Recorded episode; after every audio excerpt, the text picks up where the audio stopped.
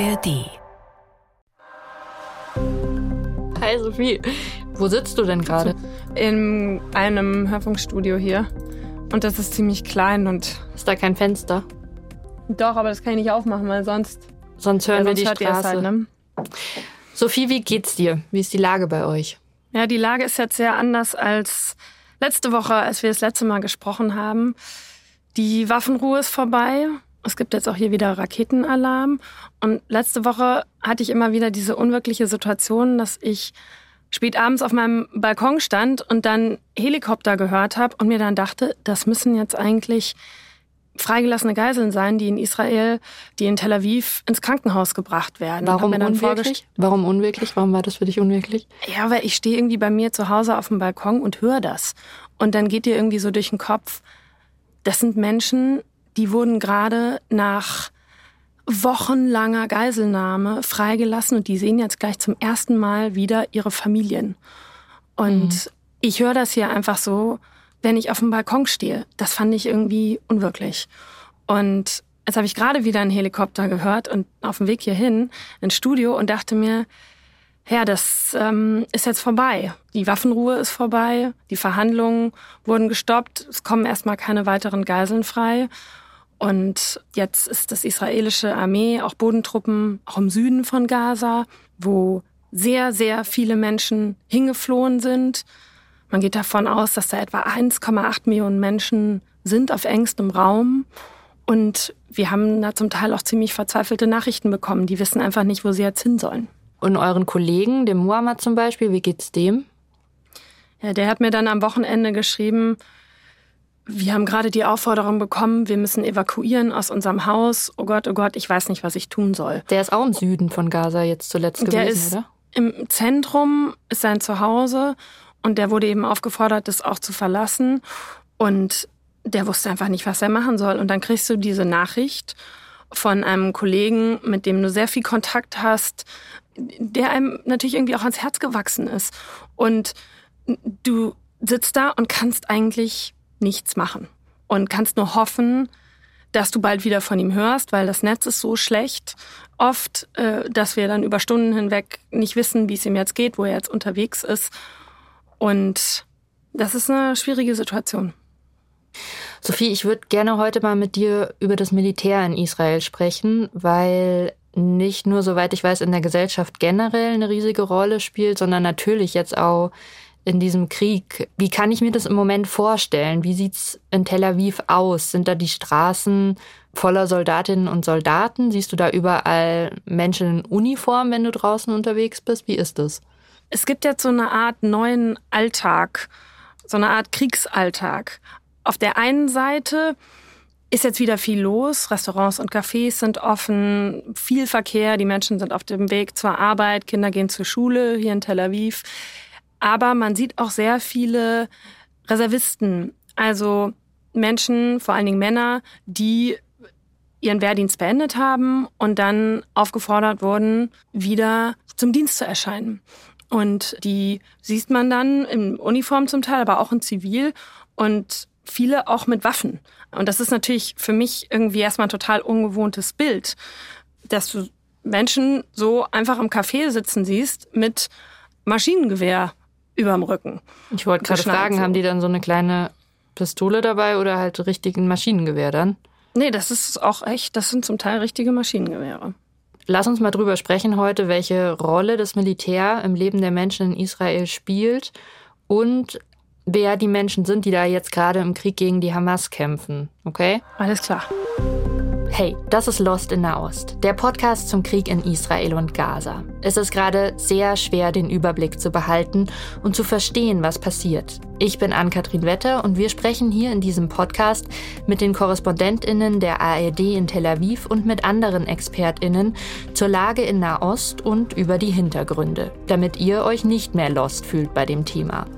Die Fragen haben wir aus E-Mails, die ihr geschickt habt und aus Kommentaren und DMs an die NewsWG.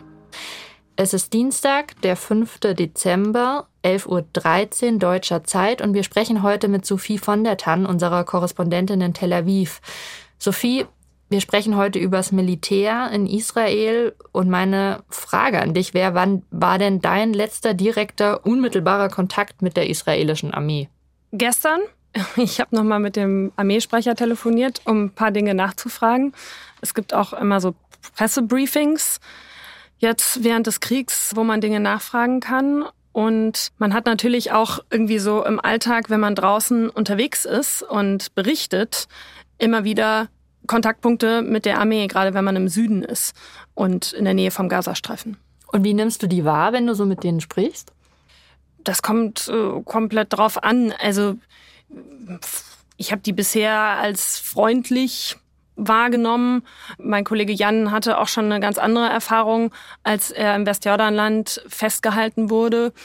Und also es kommt sehr drauf an. Ich persönlich jetzt gerade an der Grenze zum Gazastreifen, da kamen immer mal wieder Soldaten und haben gecheckt, ob wir da irgendwie an einem Ort sein dürfen. Ähm, die waren freundlich. Immer wenn ich versucht habe, ein bisschen mehr nachzufragen, hat man da mal relativ schnell abgeblockt. Und wenn ich irgendwie wissen wollte, so, wo seid ihr denn hier unterwegs und was genau macht ihr hier und so, da haben sie sich immer sehr, sehr bedeckt gehalten. Lass uns mal über den Wehrdienst erstmal sprechen. Soweit ich weiß, müssen in Israel den so gut wie alle leisten. Stimmt das? Ja, es gibt eine Wehrpflicht. Mit 17 Jahren bekommen Männer und Frauen eine Einladung zur Musterung. Also dann gibt es einen Gesundheitscheck, physisch und psychisch.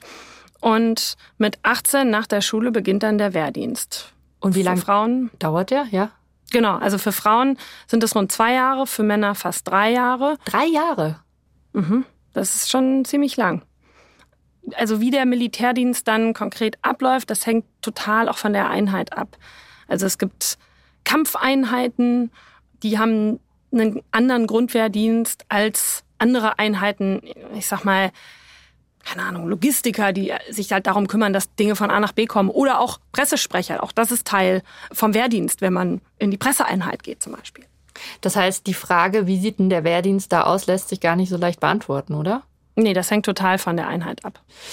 Müssen denn alle Wehrdienst leisten oder gibt es auch Ausnahmen? Dazu haben wir eine Frage aus der Community auch bekommen. Rainer fragt, sind die Ultraorthodoxen auch bei der Armee oder bei den Hilfsdiensten?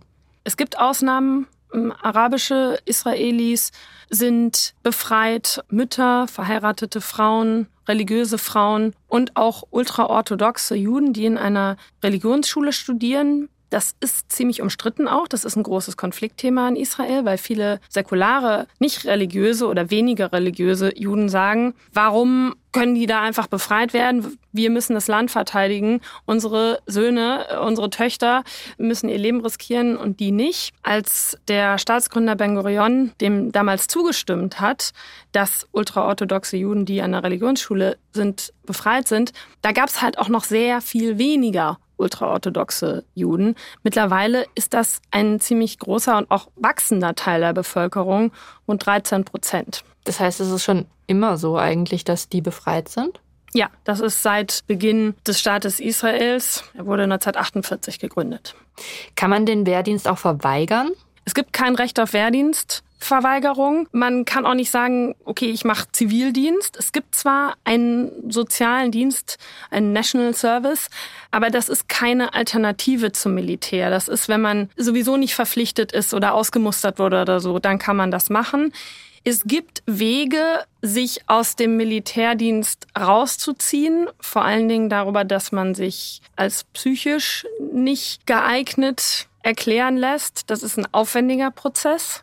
Und naja, der gesellschaftliche Druck ist schon auch da, im Militär zu dienen. Und da kommen dann schon auch Nachfragen, wenn man nicht beim Militär war, vor allen Dingen, wenn man sich dann für einen Job bewirbt, weil das halt Teil vom Lebenslauf von fast allen hier ist. Das wollte ich jetzt gerade sagen, wenn man sich für psychisch nicht geeignet erklärt, dann hat das wahrscheinlich quasi über diese zwei oder drei Jahre, die es äh, wären, hinaus Konsequenzen. Wenn Klar. Man, hm. also da kommen dann Fragen und auch das ist ein Prozess, der nicht so einfach ist. Ne? Also das kann ich jetzt nicht einfach selber sagen, hier, ich bin nicht psychisch geeignet, ciao. Das ist ein aufwendiger Prozess. Und was ist, wenn ich mich nicht ausmustern lassen wollen würde aus psychischen Gründen? Habe ich dann gar keine Optionen? Naja, in letzter Konsequenz, wenn du wirklich nicht zum Militärdienst willst, kann man dafür auch ins Gefängnis müssen. Ins Gefängnis. Mhm. Ich habe so Bilder gesehen von jungen Menschen, die in Flugzeugen saßen, als der Krieg losging und extra nach Israel geflogen sind, um da zu kämpfen. Das ist schon eine krasse Verbundenheit. Ähm, kennst du auch jemanden, der das gemacht hat, extra nach Israel zu kommen für den Wehrdienst oder jetzt gerade für den Krieg? Ich hatte mal eine total interessante Begegnung mit einem deutschen Mädel, die ist halb Deutsche, halb Israelin. 21 Jahre alt, die ist aufgewachsen im Alpenvorland in Bayern und Mutter ist Deutsche, Vater ist Israeli und die wollte unbedingt den Militärdienst in Israel machen. Und ich habe mich gefragt, wow, so als als junges Mädel, die in Deutschland aufgewachsen ist, musst du das ja eigentlich gar nicht. Warum machst du das freiwillig? Und warum? Und, und sie meinte, ja, alle Israelis in meinem Alter gehen ins Militär und um Israeli zu sein und mich mit meiner israelischen Identität mehr zu verbinden, muss ich ins Militär gehen. Und sie wollte auch gezielt in eine Kampfeinheit. Wann war denn das, dass du diese junge Frau getroffen hast? Das Interview war jetzt äh, im Sommer. Das war kurz, ein paar Monate, bevor dieser Krieg hier begonnen hat. Und sie meinte damals zu mir, sie fand das halt auch reizvoll, dass eben in Israel auch Frauen in Kampfeinheiten sind. Das sie heißt, sie ist jetzt auch noch da? Ja, sie ist jetzt noch hier. Ich habe auch mal nachgefragt, wie es ihr geht, weil mich das natürlich total interessiert hat. So, wie sieht sie das jetzt? Mhm. Ich weiß leider keine Details. Ich weiß nur, es geht ihr gut. Jetzt ist halt Krieg, das, wofür sie trainiert hat, ist jetzt Realität. Sie durfte mir damals nicht konkret sagen, was sie macht, weil sie in einer Spezialeinheit ist. Was sie sagen durfte, war, dass sie zuständig ist für unbemannte Flugzeuge, also Drohnen. Mal, Drohnen. Mhm. Ja, mehr durfte sie dazu aber nicht sagen. Und weißt du, ob sie ihre Entscheidung ob sie da noch dahinter steht, ob sie das bereut hat? Genau, das habe ich mich auch gefragt, aber das weiß ich nicht. Mhm. Hast du noch andere israelische Bekannte, die jetzt eingezogen worden sind? Ich habe einen Bekannten, dessen Kind ist jetzt gerade diesen Sommer ein Jahr alt geworden und der wurde zum Militär, zum Reservedienst aufgerufen und der ist für die Artillerie zuständig. Ähm, heißt? Der, das heißt Beschuss auf den Gazastreifen. Der durfte mir nicht sagen, wo er da genau ist. Aber die Familie, weiß ich, macht sich sehr große Sorgen. Viele sagen hier aber auch, dieser Militäreinsatz ist notwendig. Man müsse die Hamas mit voller Härte zerschlagen. Ich kenne aber auch einen, der eingezogen wurde und jetzt im Westjordanland stationiert ist und damit nicht so zufrieden ist. Der meinte, dass er das eigentlich nicht wollte, aber hatte keine Wahl. Also der Beschuss auf den Gazastreifen, teilweise wird das ja international auch kritisiert. Weißt du da, ob dein Bekannter an der einen oder anderen Stelle hadert mit dem, was er tut auch? Ich frage mich das natürlich auch. Aber ich glaube nicht, dass er mir sowas per WhatsApp beantworten würde. Und ich habe ihn jetzt länger nicht mehr gesehen. Man kann den auch manchmal gar nicht erreichen, weil die ihre Handys nicht benutzen dürfen, wenn die im Einsatz sind. Und das kann auch echt über Wochen gehen. Aber ich werde ihn das in jedem Fall fragen, wenn ich ihn wiedersehe. Aber das, was ich halt von vielen Leuten höre, ist so, ja, das ist irgendwie schlimm, aber das müssen wir jetzt machen, weil nur durch volle Härte kriegen wir die äh, Hamas zerstört. Das ist schon so die Sicht, die sehr viele haben. Sophie, warum ist denn das so, dass in Israel jeder zum Militär muss? Also diese junge Soldatin, die aus Deutschland hier hingekommen ist, die ich vorhin erwähnte, die meinte zu mir, ohne die Armee würde es Israel nicht mehr geben. Und dieser Gedanke, sich verteidigen zu müssen, die Situation auch umgeben zu sein von Feinden und im Prinzip immer bereit zu sein, sein Land zu verteidigen, das spielt hier einfach eine ganz, ganz große Rolle. Und es ist ein kleines Land. Die Geschichte, die 75-jährige Geschichte dieses Landes ist gewissermaßen auch eine Geschichte von Kriegen. Und auch wenn man in die Vergangenheit schaut, Jahrhunderte von Vertreibung und dann Holocaust natürlich, hat eben auch dazu geführt, dass als denn dieser Staat hier etabliert wurde, eben damit ganz stark einherging auch dieses, wir müssen diesen Staat jetzt, den wir jetzt hier haben, auch verteidigen können. Deswegen hat das Militär in Israel auch einen ganz anderen Stellenwert in der Gesellschaft als, als bei, uns, uns, zum Beispiel. Ja, genau. Ich wollte gerade sagen, als bei uns zum Beispiel. Ja. Ne, wenn, also wenn sogar bei Bewerbungen, wenn ich dich vorhin richtig verstanden habe, abgefragt wird, ob man beim Militär war, also dann ist es definitiv ein anderer Stellenwert als bei uns. Und da muss man vielleicht noch hinzufügen, auch in welcher Einheit man war. Es gibt nämlich auch echt Elite-Einheiten, gerade so die äh, Cyber-Security-Einheit, die hat sehr hohes Ansehen. Da heißt es so, da kommen die Schlausten hin und da entstehen dann auch Netzwerke und daraus entstehen auch zum Teil durch das Know-how danach neue Tech-Firmen. Und das ist auch einer der Gründe, warum Israel im Tech-Bereich so stark ist, vor allen Dingen im Cyber-Security-Bereich, wo es da auch so ein paar Schattenseiten gibt, über die immer mal wieder berichtet wurde. Wenn in Israel so gut wie alle beim Militär waren, sind dann jetzt auch alle in dem aktuellen Krieg tatsächlich? Also wie die Zahlen genau sind, dazu will das Militär sich nicht äußern. Sie meinten zu mir, bis zu 400.000 Reservisten werden eingezogen. Das ist schon ziemlich viel, wenn man sich überlegt, dass hier knapp 10 Millionen Menschen insgesamt leben. Aber man muss sich auch vor Augen führen, das sind dann nicht nur alles Kampfeinheiten das Militär besteht ja aus ganz vielen unterschiedlichen Bereichen. Da sind natürlich irgendwie die Kampfpiloten mit dabei und die Infanteriesoldaten, die in den Gazastreifen reingehen und die, die mit den Panzern da reinfahren. Aber es gibt halt auch um mal das ganze Spektrum aufzumachen, Logistiker, die sich darum kümmern, dass Sachen von A nach B kommen, Köche, Sanitäter, den Pressekorps. Ja. Letztlich, so hat er mir das beschrieben, muss halt das Militär innerhalb kürzester Zeit die Truppen, die es sonst durch den Wehrdienst gibt, durch die stehende Armee, einmal verdoppelt werden. Und wie läuft das mit dem Einziehen von Reservistinnen und Reservisten? Kommt da ein Brief? Kommt da ein Anruf? Morgen musst du, musst du da und da sein? Also da kommt wohl ein Anruf. Oder auch per WhatsApp. Die lieben hier WhatsApp. Das geht ja, hier geht sehr viel über WhatsApp. Okay. Und es gibt wohl, in der Regel ist das tatsächlich oft eine Offizierin, die im Blick hat, wer in ihrer Einheit wo ist. Also die hat die Kontakte zu den Reservisten, die hat die Adressen, die Nummern und so weiter. Und die kümmert sich dann darum und die kontaktiert die. Das heißt, die Menschen, die haben ganz normale Jobs, dann ist der Krieg jetzt ausgebrochen und dann müssen sie quasi ihre Arbeitsstelle ruhen lassen und da hat dann jeder Verständnis für oder wie, wie kann ich mir das vorstellen? Genau, die werden dann eingezogen. Und man merkt es auch ein bisschen im Alltag hier, dass zum Beispiel manche Restaurants früher zumachen, weil ihnen halt einfach die Kellner fehlen. Also man merkt schon, dass das einen Unterschied macht hier. Die kriegen aber weiterhin ihr Gehalt gezahlt. Der Staat kommt dafür auf. Weißt du, ob es noch Reservereservistinnen gibt, sozusagen? Ich habe letztens mit einer gesprochen und die meinte, ihr Bruder wurde eingezogen und dann war der kurz im Dienst, aber dann war es auch vorbei und jetzt haben die ihm erstmal gesagt, okay, im Moment brauchen wir dich erstmal nicht, aber kann sein, dass wir uns nochmal melden.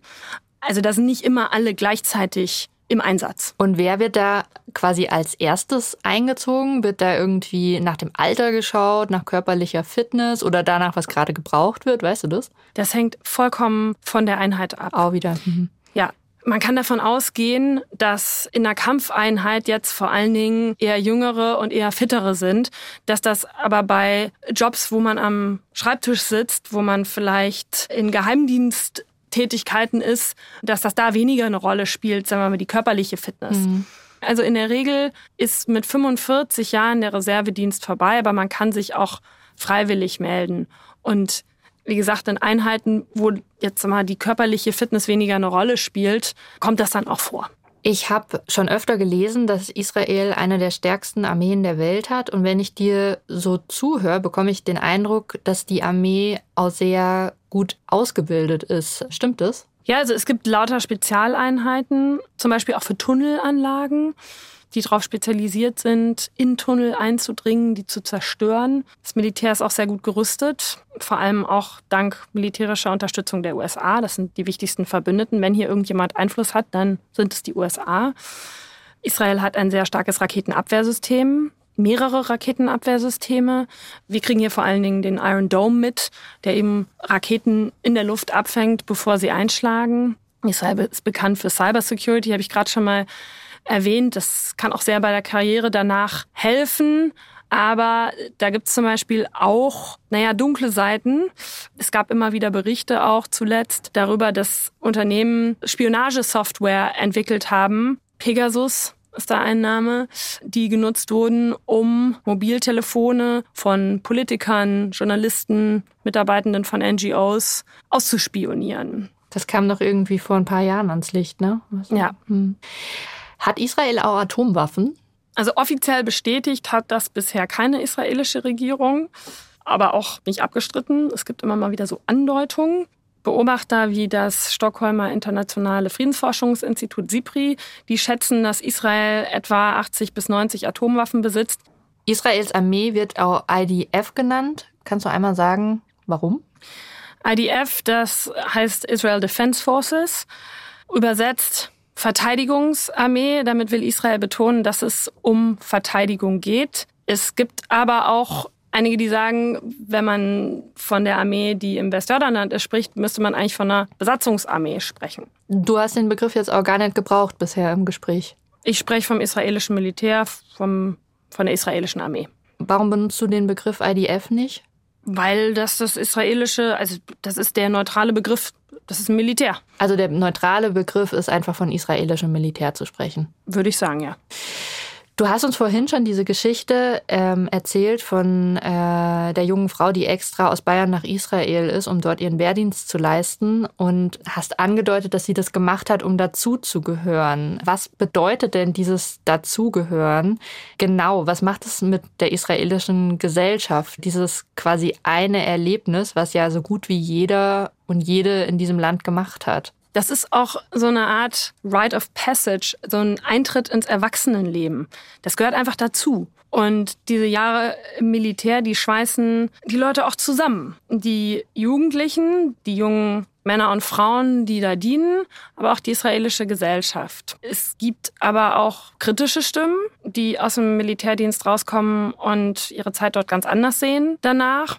Es gibt eine Organisation, die heißt Breaking the Silence. Das sind ehemalige Soldatinnen und Soldaten, die danach ihr Schweigen brechen.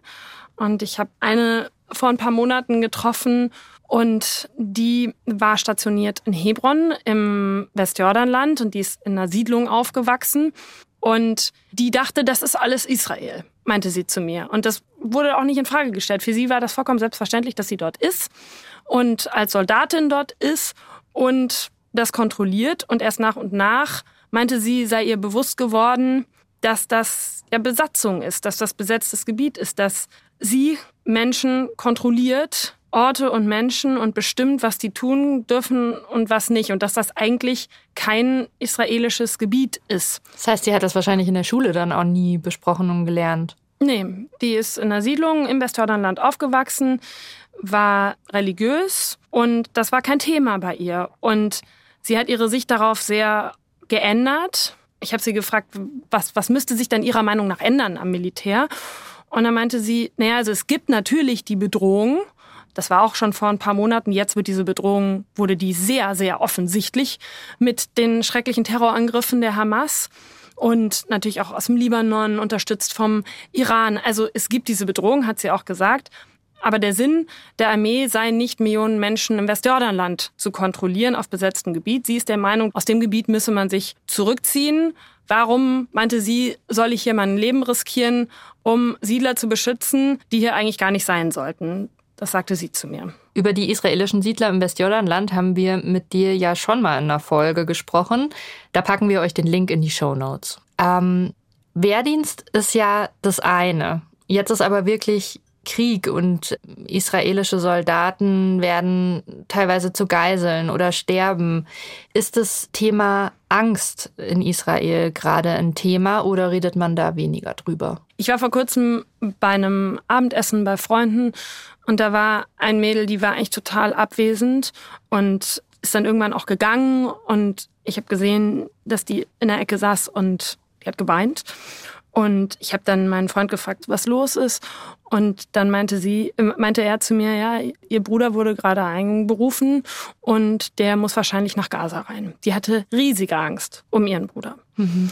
Und das ist natürlich ein Thema, dass man Angst davor hat, dass die Soldaten, die eingezogen werden, in diesen Kämpfen sterben können. Im Moment ist die Meinung von den meisten schon noch, okay, wir, wir, wir brauchen diese Militäreinsätze, um die Hamas im Gazastreifen zu zerstören. Aber klar, je mehr Soldaten dabei auch ihr Leben verlieren, kommen irgendwann wahrscheinlich auch Fragen auf. Irgendwann, ob sich das lohnt. Mhm. Ähm, ab einem bestimmten Punkt. ist das gut möglich. Und das ist natürlich ein Thema in Israel. Und waren die Israelis zum Beispiel vorher vielleicht, du hast über Breaking the Silence, diese Organisation von ehemaligen Soldatinnen und Soldaten gesprochen, waren die Israelis vor dem Krieg jetzt kritischer und alle sind in Patriotismus jetzt hinter der Armee vereint? Äh, das gibt's ja, dieses Phänomen. Oder hat sich das Ansehen des Militärs durch den Krieg jetzt nicht unbedingt verändert?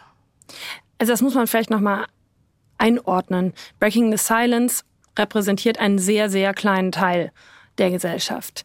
Das heißt nicht, dass es große Kritik am Militär grundsätzlich gibt. Das ist eine sehr, sehr, sehr angesehene und für Israel wichtige Institution. Was jetzt im Zuge dieser Terrorangriffe viel kam, war natürlich sehr viel Kritik auch vor allen Dingen an der Militärführung, dass es überhaupt dazu gekommen ist und dass das Militär nicht besser vorbereitet war, dass man so lange gebraucht hat, bis diese Kibbuzim, diese Ortschaften im Grenzbereich wirklich gesichert waren, dass so viele Menschen dort getötet wurden von Terroristen, die einfach durch diesen Grenzzaun durchgekommen sind und dass das Militär da nicht besser gewappnet war und so lange gebraucht hat, bis sie die Situation unter Kontrolle gebracht haben. Du hast gerade schon angesprochen, dass kritisiert wurde, dass es so lange gedauert hat, bis das Militär da war, bis das Militär die Hamas gestoppt hat. Gab es darüber hinaus noch weitere Kritik? Ich habe irgendwie gelesen, dass die Pläne der Hamas äh, schon bekannt waren. Ist das Thema bei euch gerade? Ähm, es gibt eine Recherche der New York Times, wonach es ein 40-seitiges Dokument gab, das hochrangigen Militärs schon mehr als ein Jahr vor den Terrorangriffen vorlag und die Pläne, die dort beschrieben werden, die entsprechen ziemlich dem, was dann passiert ist. Erst Raketenangriffe, dann Drohnen, um Überwachungskameras auszuschalten, dann mit bewaffneten Kämpfern, Terroristen an vielen Punkten durch den Grenzzaun eindringen, Militärbasen ein, angreifen, in israelische Ortschaften eindringen. All das war da schon skizziert und dieses Dokument zirkulierte unter israelischen Militärs und Geheimdienstchefs und die Einschätzung war halt, die Hamas hat gar nicht die Fähigkeiten, um sowas auszuführen, total unwahrscheinlich. Und es gibt auch Berichte über die Spotterinnen, also das sind in der Regel ähm, Soldatinnen, die sitzen den ganzen Tag vor dem Bildschirm und beobachten über die Beobachtungskameras, über die Überwachungskameras, was sich hinter dem Grenzzaun abspielt. Und die haben wohl immer wieder gewarnt, weil sie beobachtet haben, wie die Hamas ziemlich nah am Grenzzaun trainiert hat und sich vorbereitet hat. Äh, und davor gewarnt hat, dass mehr Drohnen in der Luft waren und dass dort viele Motorräder unterwegs sind und Angriffe auch auf Panzer geübt wurden und so weiter. Und die sagen, die wurden nicht ernst genommen. Weißt du warum? Tja, viele von den Mädels sagen, ja, wir werden halt als junge Soldatinnen, als Frauen nicht so ernst genommen. Wenn es Männer gewesen wären, hätte man vielleicht eher drauf gehört. Das ist das, was die zum Teil sagen. Ich habe jetzt befürchtet, dass das deine Antwort ist, aber hatte nicht mitgerechnet, dass das wirklich deine Antwort ist. Okay. Lass uns nochmal aufs Hier und Jetzt schauen, wie Israels Militär aktuell in Gaza, im Süden vom Gazastreifen vorgeht. Wie kommt denn das international an? Es gibt Kritik von den Vereinten Nationen, aber auch von den USA, die jetzt, als die Bodenoffensive im Süden auch losging, gesagt haben, es dürfen da nicht wieder so viele Zivilisten bei getötet werden. Es darf nicht wieder zu so einer Riesenvertreibung kommen. Allerdings muss man dazu sagen, dass da ja jetzt schon äh, viele, viele Menschen sind, die gar nicht wissen, wo sie hin sollen. Das israelische Militär hat dann so eine Karte veröffentlicht, auf der äh, die ganze Region in so kleine Parzellen eingeteilt ist und darauf irgendwie gekennzeichnet hat, aus welchen Parzellen man fliehen soll und dann so Pfeile, in welche Richtung die gehen sollen. Und das wurde online veröffentlicht und es wurden auch Flugblätter abgeworfen. Allerdings, was wir aus dem Gazastreifen hören, ist auch, dass die Leute entweder das nicht mitbekommen haben, weil es halt auch schle schlechtes Netz gibt und dass viele dann auch diese Karte gar nicht so richtig lesen können und weil da halt jetzt schon so unglaublich viele Menschen sind, sie einfach nicht wissen, wo sie da noch hin sollen. Und die humanitäre Lage ist halt auch total dramatisch. Die hausen, viele von denen in Zelten irgendwie und kaum Trinkwasser, wenig zu essen. Also das ist eine sehr, sehr schwierige Situation. Weiß man da, wie es weitergehen soll? Oder weißt du da, wie es weitergehen soll? Ich weiß es nicht. Das ist auch so einer der Punkte, über die viel gesprochen wird. Israel sagt immer, das Ziel sei, die Hamas im Gazastreifen zu zerstören. Aber was heißt das dann konkret für danach? Also das ist bisher total unklar. Was soll denn eigentlich mit dem Gazastreifen danach passieren?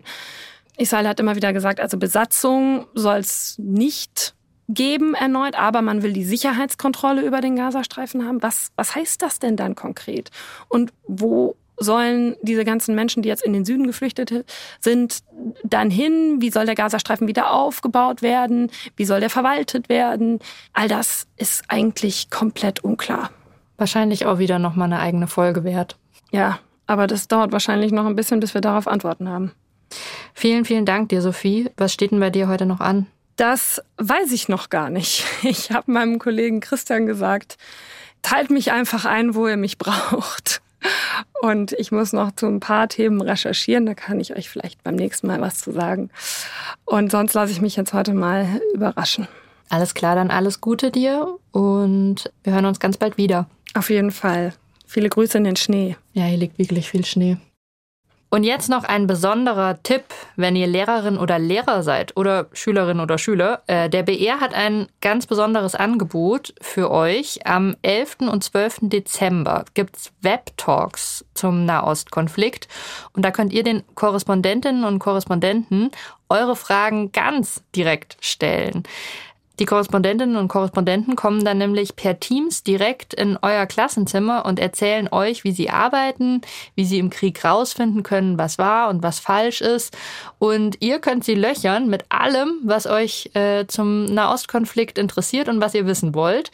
Und ihr könnt euch mit eurer ganzen Klasse für diese Termine einfach anmelden und findet den Anmeldungslink unter br.de slash webtalks. Packen wir euch auch in die Show Notes.